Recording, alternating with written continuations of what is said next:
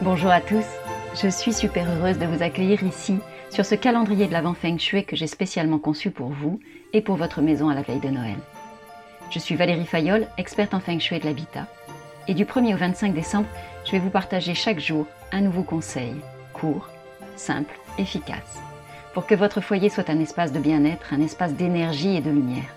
Tous ces ingrédients dont on a tant besoin pour accueillir Noël sereinement et joyeusement dans nos foyers.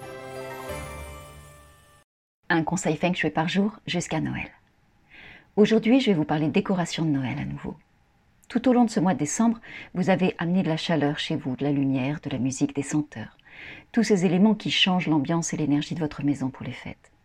Et bientôt, ce jour tant attendu de Noël sera là. C'est comme un point culminant dans le calendrier et la raison d'être de tous ces préparatifs. Et aujourd'hui, nous sommes nombreux à être concentrés sur cette date-là en particulier. Mais le temps ne s'arrête pas pour autant. Et il y a une suite à cette histoire, il y a une vie après Noël. Et si, si.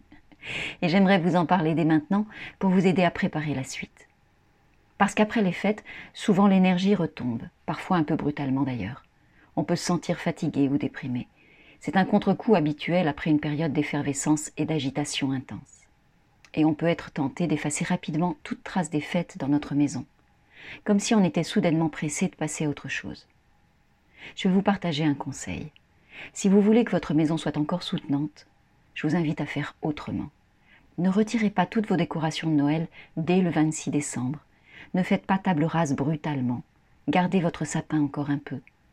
Vous avez mis plusieurs semaines pour transformer votre maison et la préparer pour Noël. Ça s'est fait progressivement et en douceur. Après les fêtes, je vous invite à faire descendre cette énergie en douceur également. Retirez vos décorations peu à peu. Vous pouvez même en garder quelques-unes jusque début janvier, au moment des rois. La transformation sera plus douce pour vous, pour votre maison et pour votre foyer.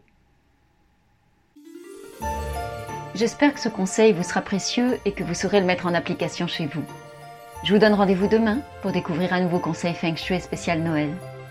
Et je vous invite à vous abonner dès maintenant pour ne manquer aucun de nos rendez-vous tout au long de ce mois de décembre.